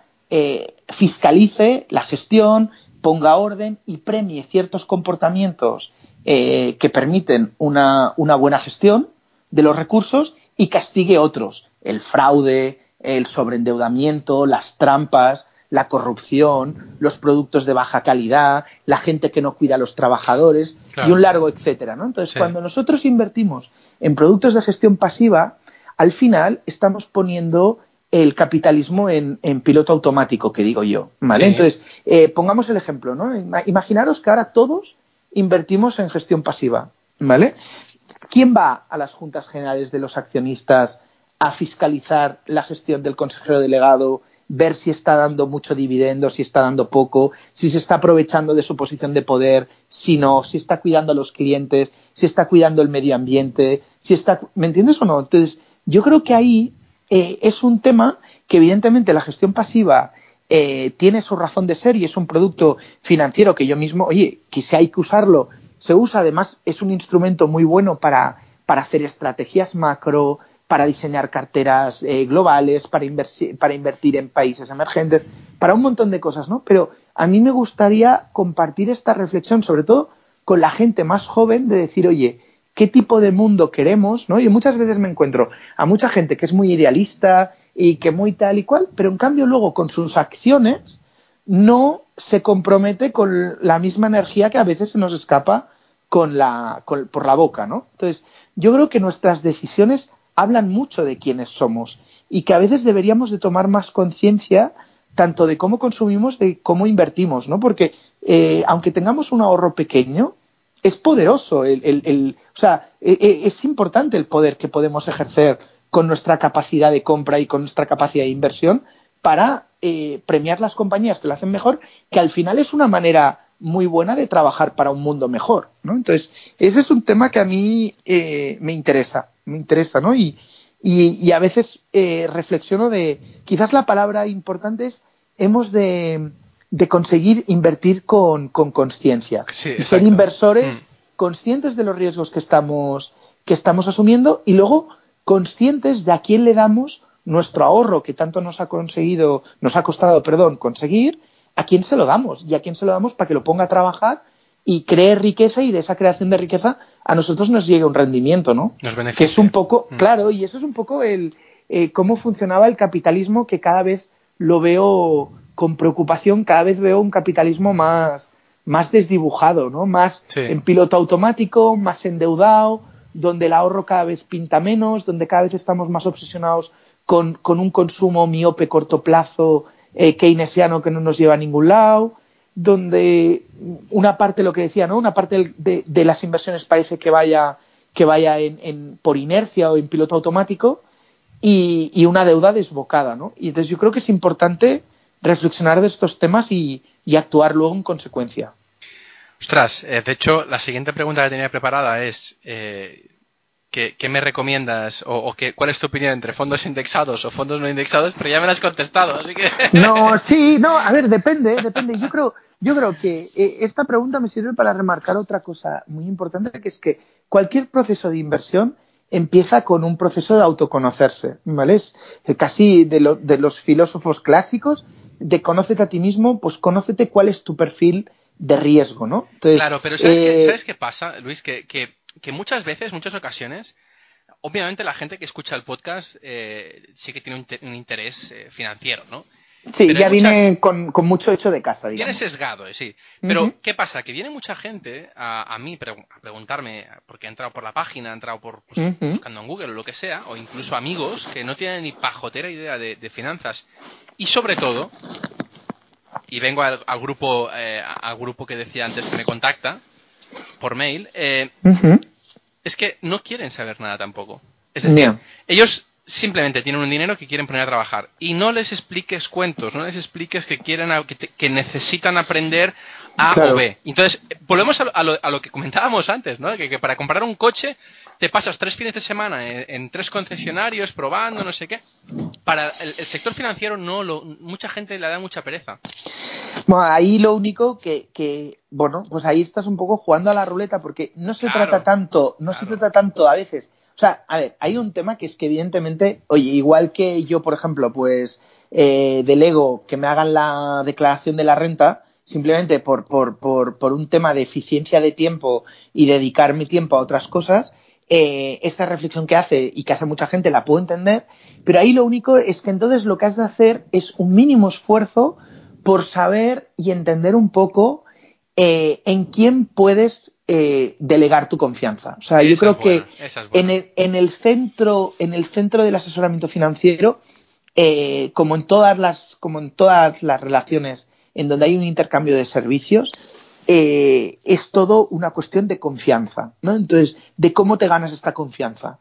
Y, y yo mismo, por ejemplo, pues al final con nuestros clientes somos depositarios de una confianza y gestionamos esa relación de confianza que en parte es eh, una cuestión de integridad personal, ética, transparencia y comunicación, que es una dimensión que trabaja esa confianza, y la otra dimensión es los resultados que obtengamos en el largo plazo, ¿vale? Es decir, de que realmente lo que decimos lo hacemos y de que encima esto que hacemos tiene los resultados positivos que estábamos diciendo al principio, ¿no? Y así es como se construye una relación de confianza.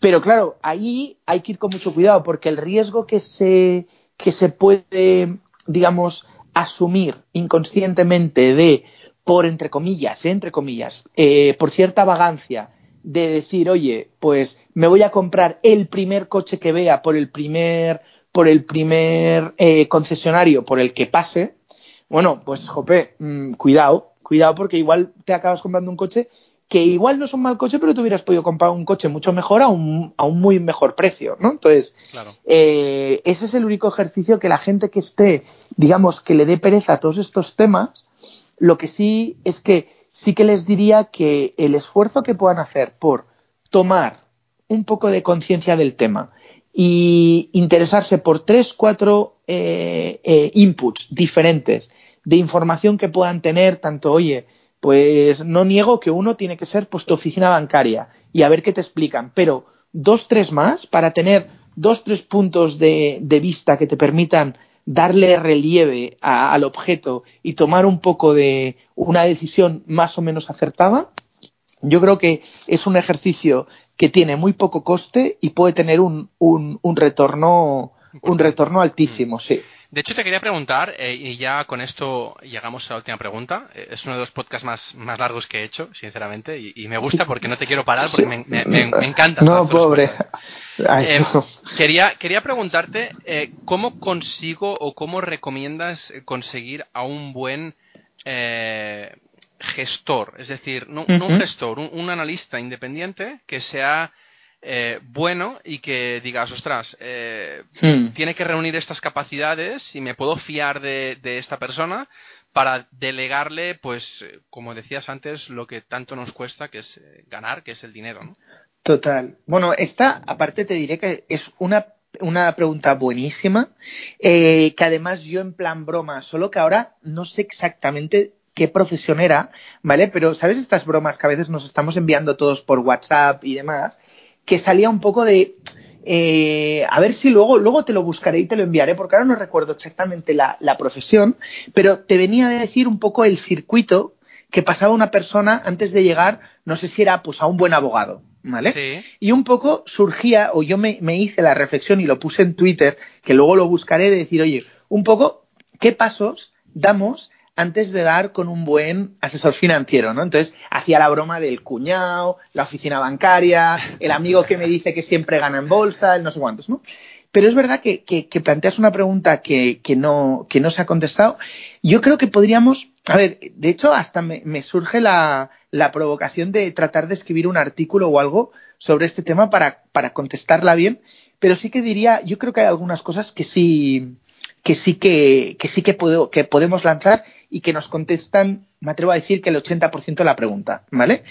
Eh, una cosa fundamental, casi la primera, yo creo que ya, que ya ha salido, eh, es que desconfía del, del, gestor que te prometa resultados, ¿vale? Porque un gestor, nosotros, nuestra profesión, no consiste en, en, en, en, dar resultados, porque entonces seríamos todos eh, millonarios, sino que nuestro, trabajo consiste en gestionar el riesgo. Nosotros lo que podemos prometer es un, una filosofía de inversión, un, una aproximación a los mercados, un, una gestión del riesgo y de que esa gestión del riesgo, oye, en el largo plazo, pues la consecuencia de hacer las cosas bien va a ser el resultado. Pero esta gente que, por ejemplo, te promete eh, rentabilidades del X por ciento, o te dice que el mercado va de estadísticas y de tal, huye, huye, huye, pero como si, te, como si se estuviera quemando la casa. O sea, corriendo, corriendo, y es un tema que no os interesa nada. Luego, otro tema, otro tema muy, muy importante y que es de, de cierta honestidad intelectual es procurar invertir en gestores en donde su patrimonio o una parte muy importante de su patrimonio esté en los fondos que gestiona. ¿Y cómo lo puedes ¿Vale? saber eso? A ver, esto, eh, aparte de que lo puedes preguntar y en principio te, no, no, no, te deberían de mentir, pero esto eh, es verdad que en algunos casos no es fácil, ¿vale? No es fácil, en las SICAPs es más fácil de ver, en los fondos de inversión es, es, es más difícil, pero, pero bueno, hay que hacer las pesquisas, hay que hacer las pesquisas y desde luego preguntarlo, preguntarlo y, y, y para mí es un tema fundamental, o sea, imaginaros que vamos a un restaurante, eh, estamos comiendo y cuando nos acaban de servir nos damos cuenta de que el dueño del restaurante pues se va a comer al restaurante al lado, porque resulta que la carne que sirven en el restaurante al lado es más buena que la que sirve él, que es un bistec pues, oye, de muy baja calidad. Pues esto, el, el, el, el concepto este de skin in the game en nuestra industria yo creo que es muy importante, no, no solo por, por, por un tema de, de honestidad, sino también por, por alinear objetivos. Yo creo que es más fácil tener empatía con los clientes. Y luego, a mí se me hace muy difícil de explicar que tú seas gestor de un fondo en el que luego tú no tengas tu capital invertido aquí. Claro. Otra cosa es que digas, hay una cosa, ¿eh? hay una excepción y, y qué pasa, ¿no? Que es que tú estés gestionando un fondo de muchísimo riesgo, ¿vale? En donde, oye, tú tengas que tener una parte de tu patrimonio, pero no puedas tener más y lo aconsejes, o, o sea un fondo eh, temático, ¿vale? En donde, oye, pues no tenga sentido alocar más de un porcentaje. Imagínate, pues, un fondo sectorial o un fondo que invierta en oro o un fondo que tenga muchísimo riesgo porque estás entrando en compañías en distress. Me invento, ¿no? Y digas, oye, esto fenomenal. Y luego también al revés, que tú estés gestionando un fondo de un perfil de riesgo muy conservador, ¿vale? Y que digas, oye, pues, pues, pues necesito tener exposición a, a otro tipo de fondos, ¿no? Yo, por ejemplo, yo tengo una parte muy importante de mi, de mi patrimonio en Panda, en Japan y, y en Koala, y no solo mío, sino de,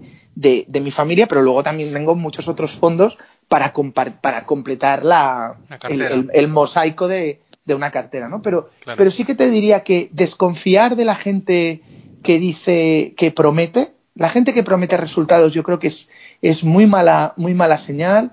La gente que confunde volatilidad con riesgo es muy mala señal. Eh, y luego la gente que no invierte a priori o, o, o, que ves que no, que no tiene su patrimonio invertido en los, en los fondos que gestiona, pues también hay que, hay que ir con cuidado, ¿no? Muy hay bien. que ir con cuidado. Y luego Muy, hay muy otro, un último elemento que no, no puedo dejar de decir también, que creo que es interesante, eh, más, más mundano, pero es que creo que también es importante pues fijarnos en las comisiones, ¿no? y, que tampoco sean comisiones abusivas y que, oye, mm, nos permita, digamos, eh, obtener el rendimiento, ¿sabes? Que, que, que, no se nos vaya todo en, en comisiones, ¿no? También, es, también es una lectura importante que no siempre eh, los inversores a veces miramos con la, con la suficiente diligencia, que no es más que el precio de lo que suscribimos. Sí, sí, sí. Al final, ¿no? Entonces, y como, como cualquier cosa, cuando uno compra cualquier bien o servicio, pues es importante también ver el precio, ¿no? No, ver el precio y también una de las cosas que yo también eh, siempre digo es que el, mejor que la, mejor persona que te pueda asesorar es aquella que ya ha asesorado previamente a, alguien conocido y de confianza, ¿no? Total. Sí, sí. Bueno, Luis, eh, como supongo que ya sabes, hemos llegado a la última pregunta y, y la última pregunta es de, es de libros y me gustaría preguntarte si nos podías recomendar tres libros que crees que son importantes para, cualquier inversor y que, bueno, seguramente los podéis encontrar en, en ferrampe.com barra libros, donde están todos los libros de la biblioteca digital que estoy montando. Eh, ¿Qué tres libros nos has preparado? A ver, o sea, me cuesta decir solo tres. Yo quizás te diría, por ser originales, yo creo que hay una introducción muy buena, muy accesible de todos los temas que hemos hablado, que se llama Ulises y la comadreja, de George von Wolbich. Eh, que además tiene un, prólogo delicioso de, Eusebio Díaz Morera, que yo personalmente es un prólogo que me leo cada año. ¿Vale? Luego te diría, hay un libro que a mí personalmente eh, me gusta muchísimo, me he leído muchas veces, que es eh, Austrian School for Investors, ¿vale? De, de, varios autores, ¿vale? Lo tengo justo aquí delante. Son varios autores austríacos y, y, alemanes y está editado por el, por el Instituto Mises y es un libro mm, brutal, tanto de, tanto de buena macro como de buena teoría monetaria. Y luego de, de, tema de gestión del riesgo, que hay muchos, eh, yo por ejemplo toda la obra de Taleb me encanta y creo que es muy útil. Eh, a mí me ha gustado mucho siempre eh, The Dow of Capital de Mark Spitznagel, que la verdad es que yo creo que a día de hoy quizás es el, quizás diría que es el mejor libro para, para gestión de riesgo ahora que, puedas tener. Luego de selección de compañías hay muchos, de mercados hay muchos. Yo creo que, por ejemplo, pues de Alchemy of Finance, de, de Soros, todo el mundo se lo debería de leer. Eh, de tema macro, que hemos hablado menos, pero por ejemplo de Big Debt Crisis de Ray Dalio, yo creo que es un libro fundamental, igual que Principios pero The Big Debt Crisis yo creo que es fundamental. Eh, el, yo, por ejemplo, de tema de, de, tema de selección de compañías, ¿vale? Lo que decíamos ahora, yo creo que leerse El inversor inteligente y, y el Security Analysis de Benjamin Graham, pues oye, aunque sean lecturas exigentes porque son largas y demás, yo creo que son imprescindibles para cualquiera que quiera invertir en acciones. O, por ejemplo, el, el You Can Be a Stock Market Genius, de Greenblatt, que también es otro libro, o, Margin of Safety de, de Seth eh, Klarman. Yo creo que son, son cuatro libros, estos últimos, de, de, digamos, de más micro, ¿vale? De selección de compañías, que, que, son a la vez rigurosos, exigentes y, accesibles. Muy bien. Ostras, Luis, uh, muchísimas gracias por, por, bueno, no solo los libros, sino la, la conversación. Nada, gracias. Me ha contado bastantes cosas, así que. Gracias, gracias a ti por, por, por la invitación y bueno, también decir de, de, que, bueno, de que todo lo que hemos estado hablando, también que, que cualquier inversor que nos esté escuchando que lo tome todo como, como reflexiones para, para, para, digamos, para, para muchas para beneficio de inventario, otras para para que se sigan trabajando como, como work in progress y, y no, no tanto como, ¿sabes? Como respuestas cerradas, ¿eh? Claro. Y yo creo que todo esto es un, un proceso y nada, y agradecerte a ti, Ferran, la confianza por tenerme. Más faltaría. Te quería preguntar, ¿a ¿dónde te pueden encontrar en Twitter? Eh, mi Twitter es como mi nombre al revés, es Torras Luis. Torras Luis, arroba Torras Luis. Bueno, lo pondré en las notas del programa. Y, luego yo a ti también te buscaré ahora. Para cuando, cuando acabemos ahora también te buscaré. Ferran.com. Vale, ¿ves? Es, el, Twitter. Pues yo soy Torras Luis. Muy bien. Eh, bueno, yo pondré en las notas del programa tanto los libros como, como el Twitter. Y, nada, de nuevo agradecerte enormemente. Eh, me ha encantado la charla. Tenemos pendiente el café, así que... Sin duda, no, que, bueno, sin duda en, ya. en breve, en breve lo haremos. Pues cuando, no- cuando, nos dejen, cuando nos dejen salir, que yo creo que vamos a salir todos escopeteados. sí, Y, y nada, y muchísimas gracias y hasta la próxima. muy bien. Muchísimas gracias. Bueno, para la gente que le han surgido dudas o preguntas de lo que nos, han, lo que nos ha contado Luis, eh, podéis hacerlas llegar también al formulario de contacto de la página web ferrampe.com barra contactar. Y antes de despedirme, como siempre os pido, suscribiros al canal de Spotify, Evox y iTunes y aparte darme un me gusta o 5 estrellas para hacerme un poco más feliz.